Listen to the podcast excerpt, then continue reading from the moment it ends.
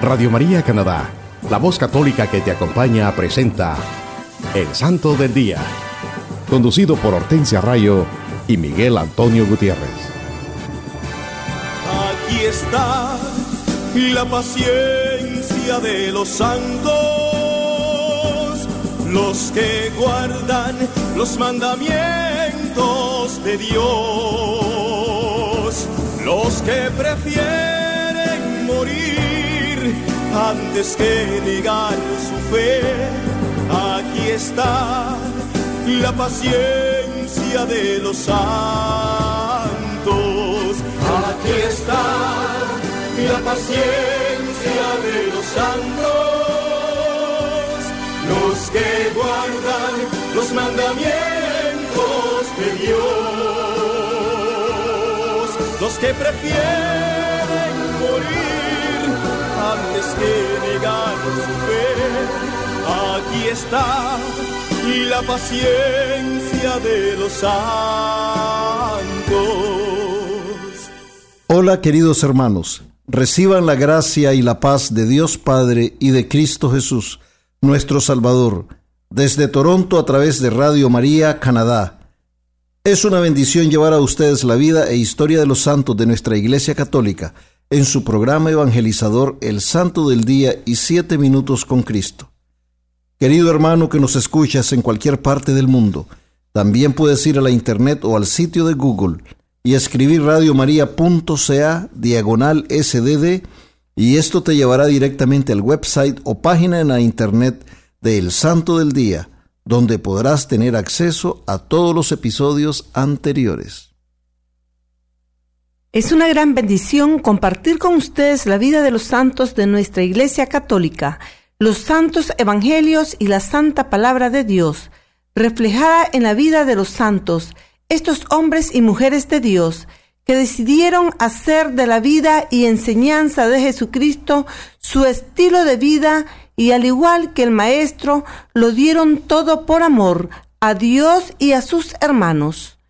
Los santos son esos hombres y mujeres de toda raza, edad, condición, que tuvieron como único propósito de sus vidas el convertirse en fieles imitadores de nuestro Señor Jesucristo, proclamando el Evangelio y haciendo el bien donde quiera que iban y se dedicaron a promover el amor y la paz en su diario vivir al igual que lo hizo el Maestro.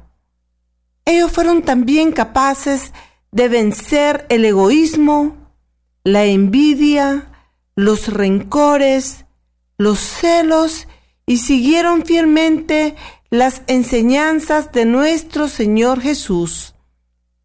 Le dieron toda la gloria a Dios con sus palabras, pensamientos y acciones, al poner en práctica las enseñanzas de nuestro Señor Jesucristo día a día. Hermanos, escuchemos lo que nos dice el Catecismo de la Iglesia Católica en el numeral 1807. La justicia es la virtud moral que consiste en la constante y firme voluntad de dar a Dios y al prójimo lo que le es debido la justicia para con Dios es llamada la virtud de la religión. Para con los hombres la justicia dispone a respetar los derechos de cada uno y a establecer en las relaciones humanas la armonía que promueve la equidad respecto a las personas y al bien común. El hombre justo, evocado con frecuencia en las sagradas escrituras, se distingue por la rectitud habitual de sus pensamientos y de su conducta con el prójimo. Siendo juez, no hagas injusticia, ni por favor del pobre, ni por respeto al grande. Con justicia juzgarás a tu prójimo, nos dice la santa palabra de Dios. Ánimo, mis hermanos. El catecismo de la Iglesia Católica nos enseña que la justicia es una virtud moral que debemos practicar constantemente y con la firme voluntad de dar a Dios y al prójimo lo que es debido. Eso es lo que Dios quiere, que practiquemos también en el día a día el verdadero gozo de nuestros corazones debe de ser el cumplir con la voluntad de Dios, la vida y las enseñanzas de nuestro Señor Jesucristo deben ser la luz que nos guíe en este caminar. En este día estamos su hermana Hortensia y su hermano Miguel. Y recuerden que también tendremos nuestra habitual sesión de los siete minutos con Cristo para que nos pongamos en actitud de oración, pidiendo al Santo Espíritu de Dios que nos ilumine y fortalezca para que reflexionemos en este mensaje y así la luz de Cristo y su santa palabra llenen nuestros corazones de su amor, paz y sed de la justicia de Dios. Sí, hermanos, como se lo mencionamos al comienzo, les tenemos un programa lleno de bendiciones que nos ayudará a enriquecer y fortalecer nuestra fe católica. Hoy les hablaremos de los amigos de Jesucristo, esos hombres y mujeres santos que decidieron hacer de la vida y enseñanzas del Maestro su estilo de vida y que nuestra Iglesia Católica celebra esta semana. Esta semana celebramos a Nuestra Señora del Rosario, a Santa Pelagia, San Dionisio y sus compañeros mártires, San Luis Beltrán, San Paulino de York, Santa María Soledad Torres Acosta y Nuestra Señora de Aparecida. El 7 de octubre celebramos a Nuestra Señora del Rosario. El primer domingo de octubre del año 1571, don Juan de Austria ganó su famosa victoria naval sobre los turcos en Lepanto. En acción de gracias por este evento, que él atribuyó a la intercesión de la Santísima Virgen por haber rezado el Santo Rosario, San Pío V instituyó una fiesta anual con el título de Nuestra Señora de la Victoria. En el año 1585, su sucesor inmediato, Gregorio XIII, le cambió el nombre al de Rosario y concedió su oficio a todas las iglesias en donde hubiera un altar dedicado a Nuestra Señora del Rosario. En 1716, el, el, ejército emperador Carlos VI, capitaneando por el príncipe Eugenio, obtuvo una gran victoria sobre los turcos cerca del Belgrado, el día de la fiesta de Nuestra Señora de las Nieves. En ese momento, los miembros de la Sociedad del Santo Rosario ofrecían oraciones solemnes en Roma. Poco después, los turcos se vieron obligados a levantar el asedio de Coriciar. En conmemoración de este hecho, Clemente XI extendió la fiesta del Santísimo Rosario a la Iglesia Universal. Benedicto XIV hizo que se insertara una relación de todo ello en el breviario romano y León XII elevó la celebración al rango de fiesta de segunda clase. También agregó la invocación Reina del Santísimo Rosario, ruega por nosotros, a la letanía de Loreto. En 1961 el nombre de esta fiesta se convirtió en Nuestra Señora del Rosario. Según una tradición venerable, la devoción al Santo Rosario fue revelada a Santo Domingo por la Santísima Virgen es una de las devociones con las más altas indulgencias y a la vez una oración vocal y mental. Vocalmente rezamos el Padre Nuestro, el Ave María y Gloria al Padre. Mentalmente meditamos en los grandes misterios de nuestra fe. Nuestra Señora es la hija del Padre, la madre del Hijo, y esposa del Espíritu Santo, del Santo Espíritu de Dios. Es la reina del cielo y la tierra y por lo tanto tiene derecho a nuestro homenaje. Por eso la iglesia nos urge ofrecerles chaplets, o sea, coronas de rosas, es decir, el rosario Originalmente el rosario se componía de 150 Ave Marías, como imitando a los 150 salmos del oficio divino, divididas en tres chaplets de rosas, llamadas los misterios gozosos, dolorosos y gloriosos. En el año 2002, el Papa Juan Pablo II agregó otro chaplet o serie de misterios llamado los misterios luminosos. Sí, hermanos, el 7 de octubre celebramos a Nuestra Señora del Rosario. Y es por eso que nuestra Santa Iglesia, reconociendo los favores recibidos por rezar el Santo Rosario, estableció esta fiesta. No lo olvidemos, hermanos. 7 de octubre celebramos a Nuestra Señora del Rosario. El 8 de octubre celebramos a Santa Pelagia ella fue una cristiana devota que vivió en Antioquía a fines del siglo III y comienzos del IV. Cuando ella tenía 15 años de edad, el jefe de los que lo perseguían a los cristianos supo que ella profesaba la fe cristiana y envió a un grupo de soldados a que la llevaran para interrogarla. A pesar de su tierna edad, Santa Pelagia sabía bien los ultrajes a que eran sometidas las vírgenes de Cristo en casos semejantes. Por lo tanto, cuando los soldados llegaron a su hogar, ella les dijo que tenía que ponerse su mejor vestido. Entró a su habitación, subió al techo y se lanzó al vacío para así conservar su tesoro de mayor precio, la virginidad que había ofrecido a nuestro Señor Jesucristo. Los santos doctores de la Iglesia, San Ambrosio y San Juan Crisóstomo, tuvieron conocimiento de lo que ella había hecho y ambos estuvieron de acuerdo en que fue una noble ejemplo de amor a la castidad. Por ello fue declarada virgen y mártir de la Iglesia, Santa Pelagia. Una gran santa que demostró con la decisión que tomó de que su virginidad no fuera mancillada y fuera conservada para Cristo. Ella dio una gran prueba del amor a nuestro Señor Jesucristo, un gran ejemplo para todos nosotros.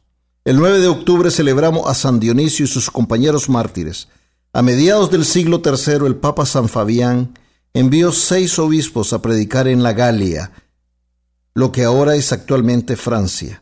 Uno de ellos fue San Dionisio, quien trajo la fe a Lutetia Parisiorum, actualmente París, en Francia, y organizó una iglesia. Estuvo ayudado por un sacerdote llamado Rústico y un diácono llamado Eleuterio.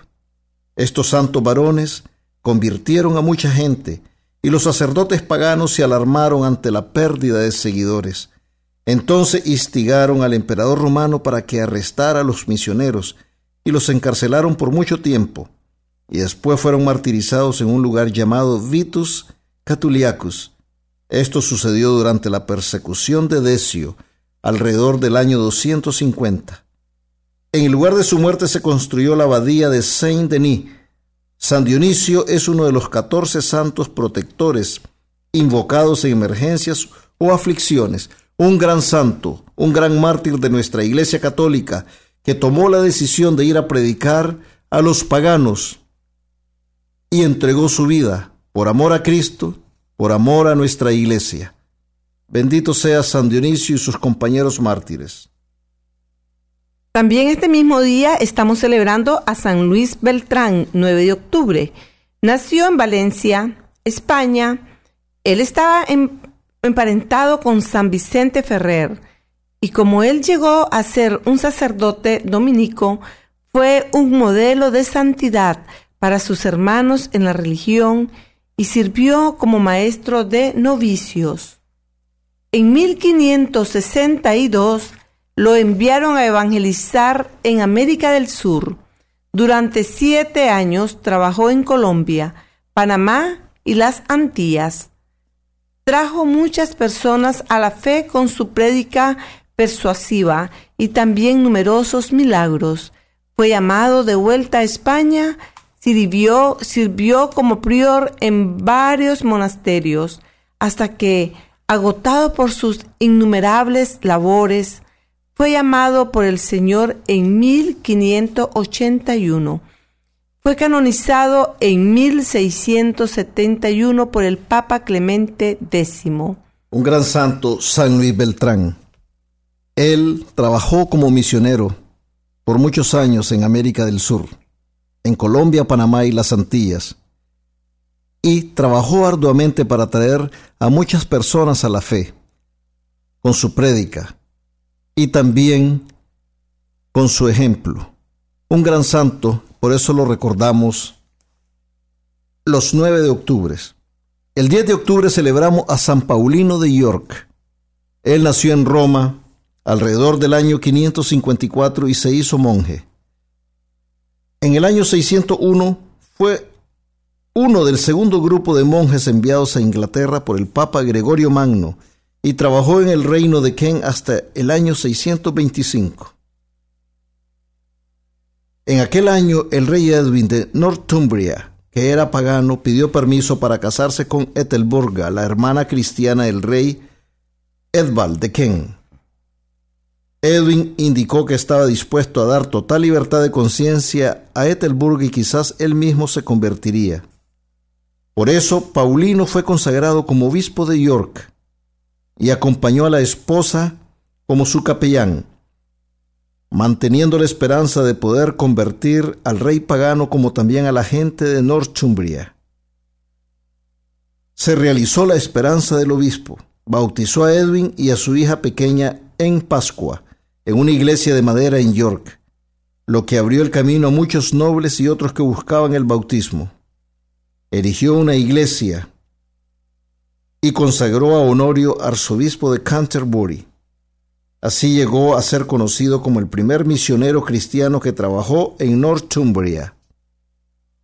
Cuando el rey Edwin murió en la batalla de Hatfield Chase, y, todo, y toda obra misionera tuvo que suspenderse, Paulino llevó a la reina Etelburga y a sus dos hijos de vuelta a Ken, y después se hizo obispo de Rochester, confortando a la gente con su presencia venerable e imponente durante el resto de sus días, hasta que murió en el año 644. San Paulino de York, celebramos en octubre 10, un gran misionero que dedicó su vida a la conversión de los paganos. Dios lo tiene en su santa gloria a San Paulino de York. El 11 de octubre celebramos a Santa María Soledad Torres Acosta.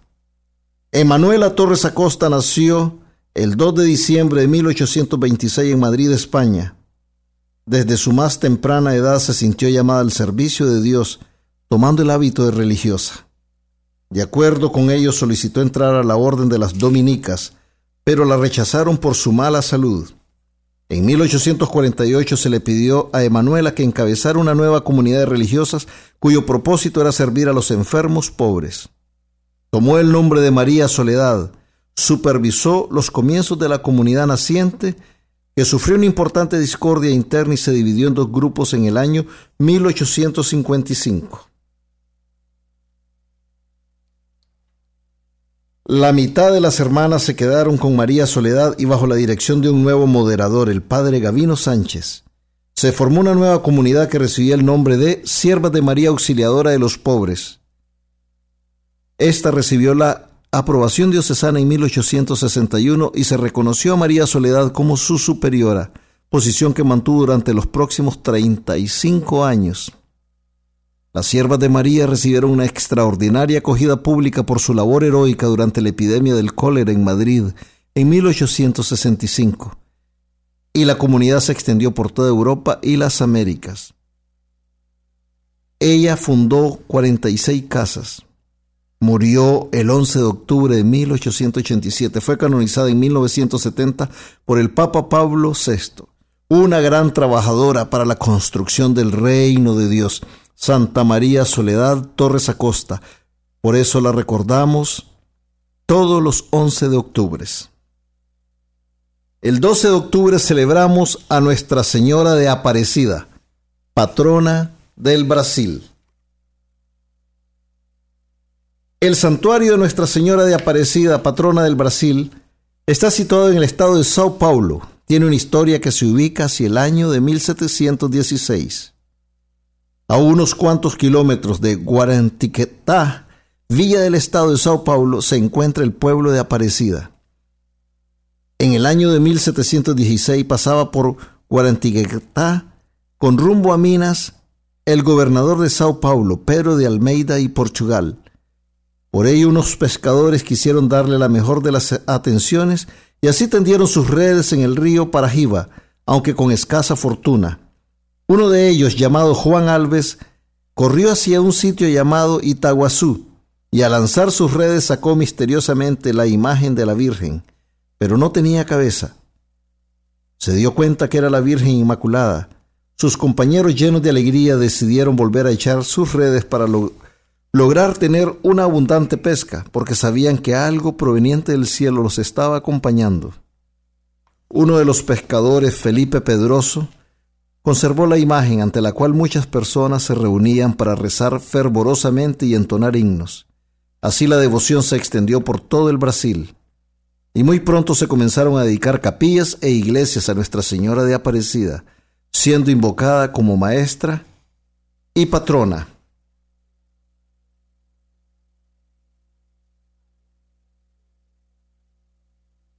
Surgieron muchos prodigios extraordinarios y se hicieron pares construcciones en honor a la Virgen de Aparecida. En 1745 en 1852 y en 1888. Con respecto a la imagen como tal, la Virgen es de color moreno y se encuentra vestida con un manto grueso bordado. Sus manos se ubican en el pecho en posición de oración y solamente se le puede ver el rostro y las manos.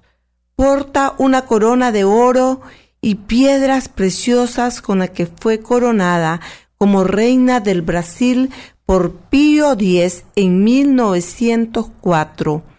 Al aparecer, el autor es un monje de Sao Paulo llamado Frei Agostino de Jesús, quien la modeló en el año 1650.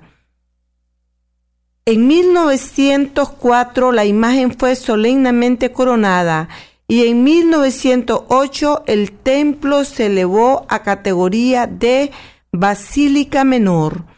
El 16 de junio de 1930, Pío XI declaró a Nuestra Señora de Aparecida como patrona del Brasil y en 1946 comenzó la actual construcción de la basílica y el 4 de junio de 1980 el Papa Juan Pablo II visitó el santuario y le dio el título de basílica. Aparecida es conocida mundialmente en la actualidad por la quinta conferencia del Episcopado Latinoamericano y del Caribe, que se realizó el 13 al 31 de mayo del 2007 inaugurada por el Papa Benedicto XVI. Sí, hermanos, 12 de octubre celebramos a Nuestra Señora de Aparecida, patrona del Brasil. Por eso decimos en este día, Nuestra Señora de Aparecida ruega por nosotros. Hermanos, Muchos de nosotros creemos falsamente que si uno quiere ser, ir a la santidad, caminar hacia la santidad, entonces no podrás disfrutar la vida. Otros creemos que si damos ese paso para abrazar la santidad, entonces tenemos que recluirnos en algún lugar y no tener ninguna relación con nadie en este mundo.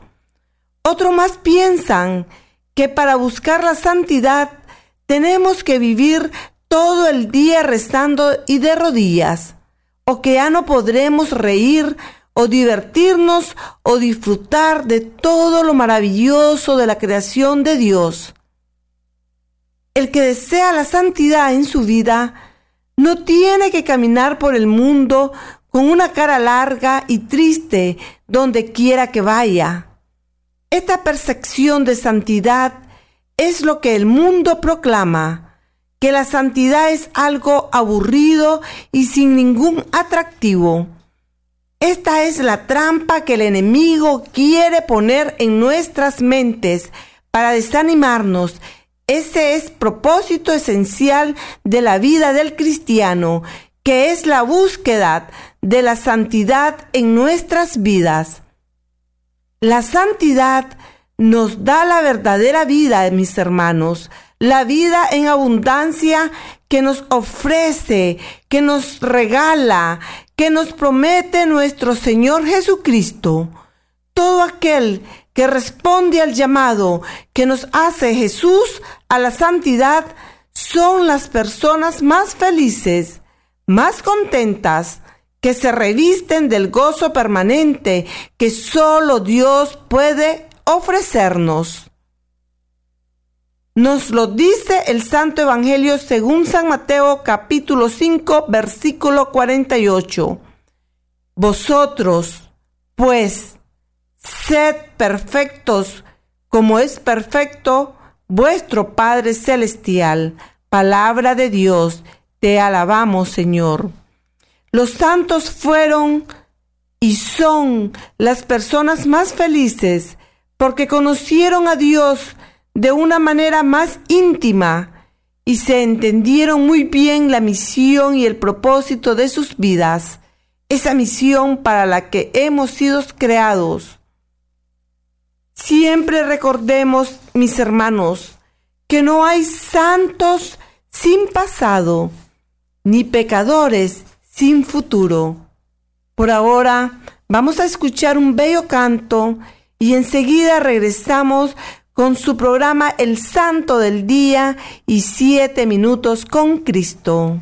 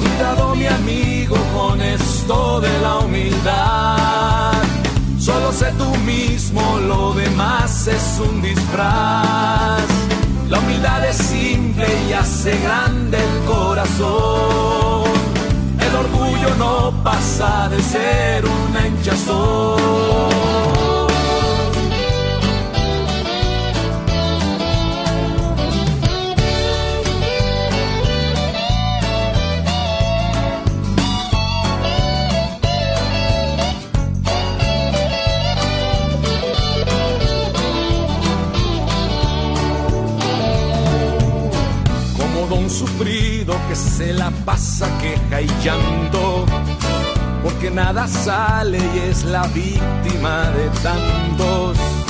Cree que con sus penas se ha ganado la gran lástima de Dios. Ay, cómo duele ser humilde. Ay, ay, ay, ay, ay, sí, Señor. Ay, cómo duele ser Cómo duele así. ser así.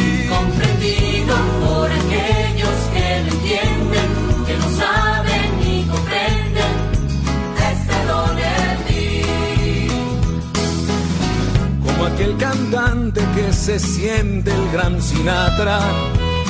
Viejo principiante es igual mete la pata. Pues aquel a quien representaba es justo a quien sustituyó.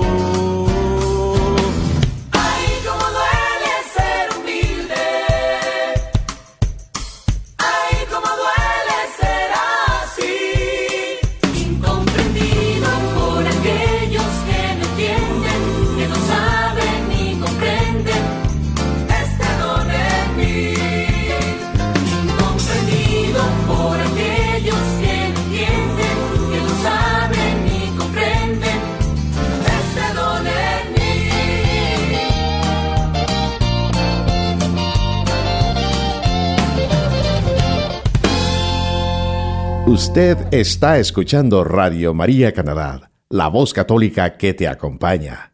Continuamos con el programa El Santo del Día y Siete Minutos con Cristo, presentado por Hortensia Rayo y Miguel Antonio Gutiérrez. Hola mis queridos hermanos. Dios les bendiga hoy y siempre. Bienvenidos a una nueva emisión de Siete Minutos con Cristo, en esta nueva transmisión de Radio María Canadá, la voz católica que te acompaña. Le saluda su hermano Miguel.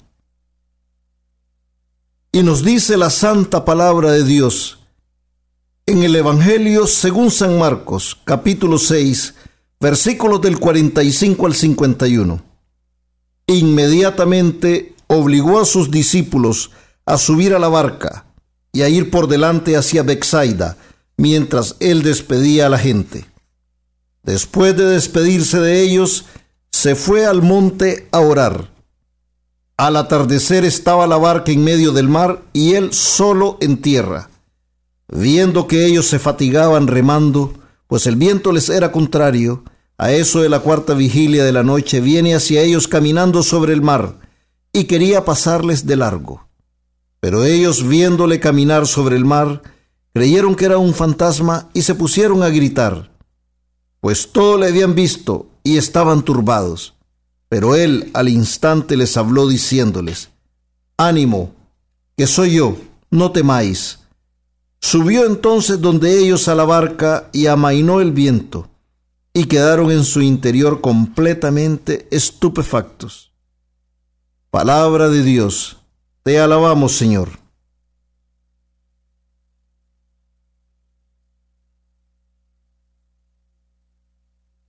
Gracias, Señor mío Jesucristo, por esta santa palabra.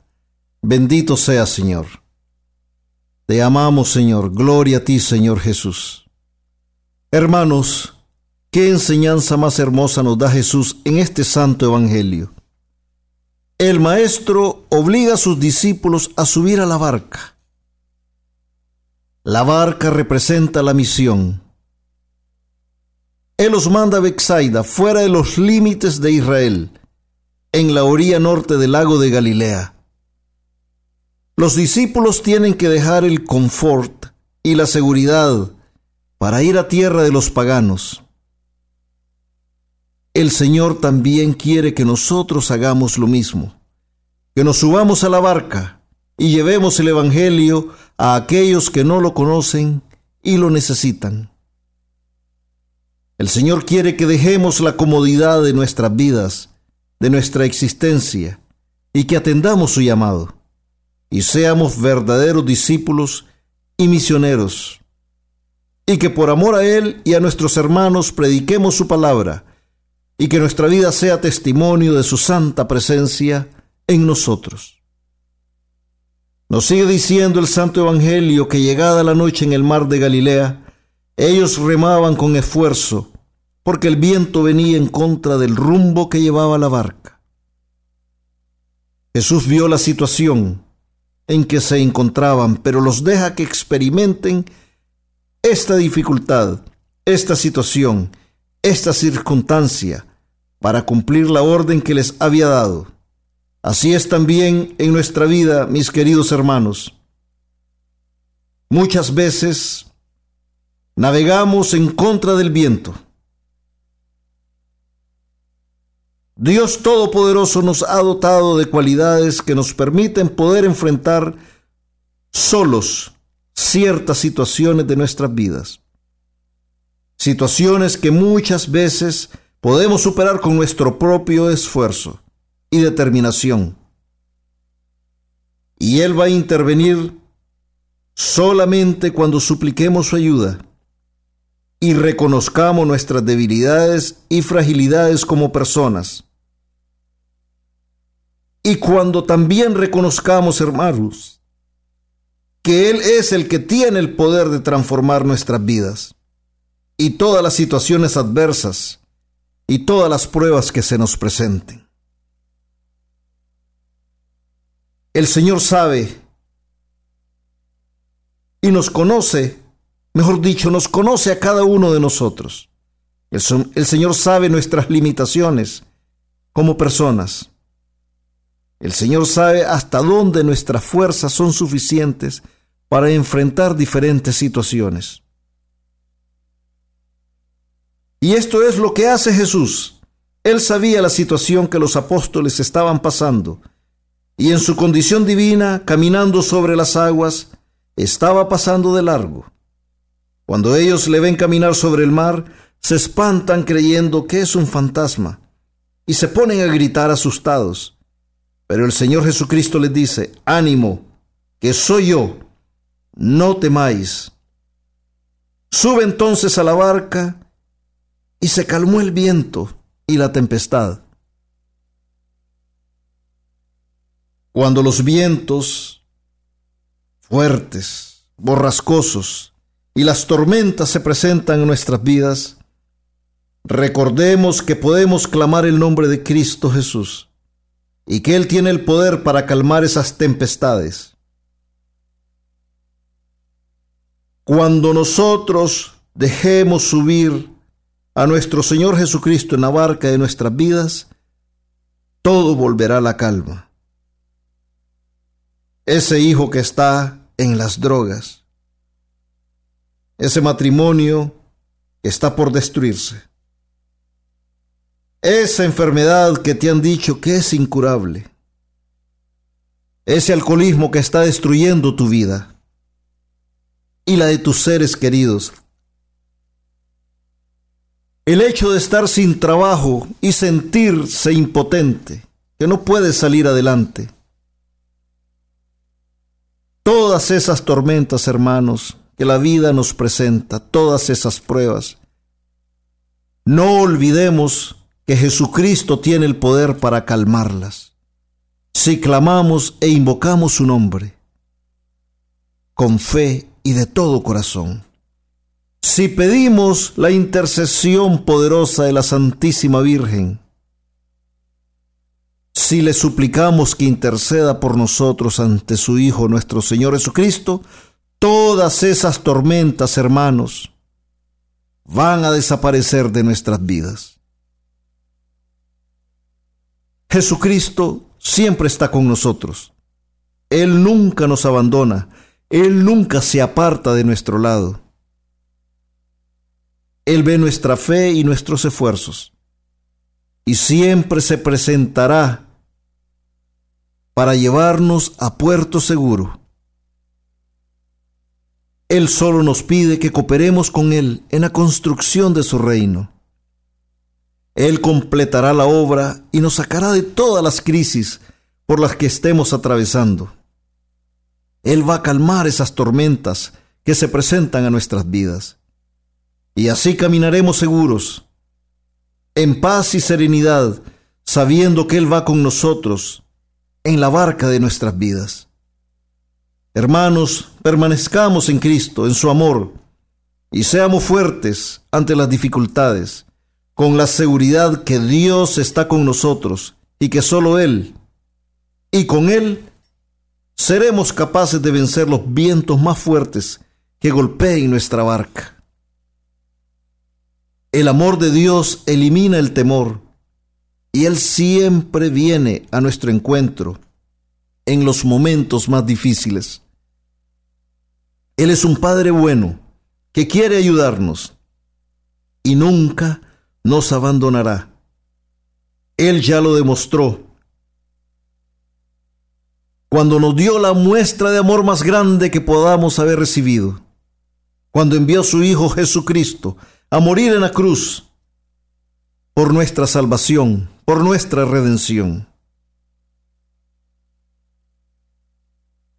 Su Hijo, Jesucristo, el sacrificio perfecto, para un Dios perfecto, para que fuéramos perdonados de nuestras culpas. Y Él nos lo sigue diciendo en el día a día, ánimo, que soy yo, no temáis. Y Él siempre cumple sus promesas. Así que hermano y hermana, no tengamos temor, porque Jesucristo nos ama y Él nos acompañará todos los días de nuestras vidas. Él solo quiere que abramos nuestros corazones y que lo hagamos a Él el centro de nuestras vidas. Dejemos que Jesucristo sea el capitán de la barca de nuestras vidas y nunca más volveremos a sentir temores e inseguridades, porque la barca donde va Cristo nunca se hunde, y por muy turbulentas que sean las aguas, y por muy borrascosos y violentos que sean los vientos que se presenten en nuestras vidas, Él tiene el poder de sanar. Él tiene el poder de liberar y el poder de arreglar cualquier situación o circunstancia por la que estemos pasando. Por muy dura o difícil que ésta sea, nada es imposible para Dios. Yo no sé Hermana y hermano, ¿cuál es la situación o circunstancia por la que estás pasando en este momento de tu vida? Pero sí te puedo decir con toda seguridad que no sientas temor. Porque si pones todas esas situaciones y circunstancias en las manos de Jesucristo, Él con su gracia santificante las arreglará y restaurará la paz y la calma en tu vida y en la mía. Ánimo, queridos hermanos. Dejemos que Jesucristo suba la barca de nuestra existencia y sus bendiciones serán derramadas sobre nosotros y nuestras familias y nuestros hogares. Roguemos a nuestra Madre Santísima, la Virgen María, que nos ayude cada día a ser verdaderos discípulos de Cristo, su Hijo amado que nos ayude a reconocer que Él siempre está con nosotros y nos ayude también a sentir su amor y misericordia en nuestras vidas. Y nunca, nunca olvidemos que amar a nuestros hermanos tal y como son y sin condiciones es ser amigos de Jesucristo.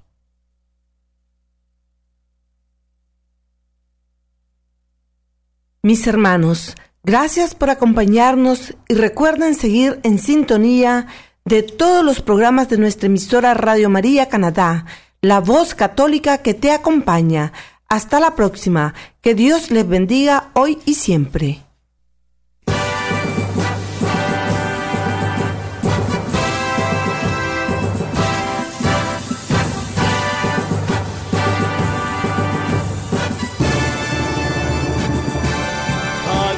La paciencia paciencia de los santos, los que guardan los mandamientos de Dios,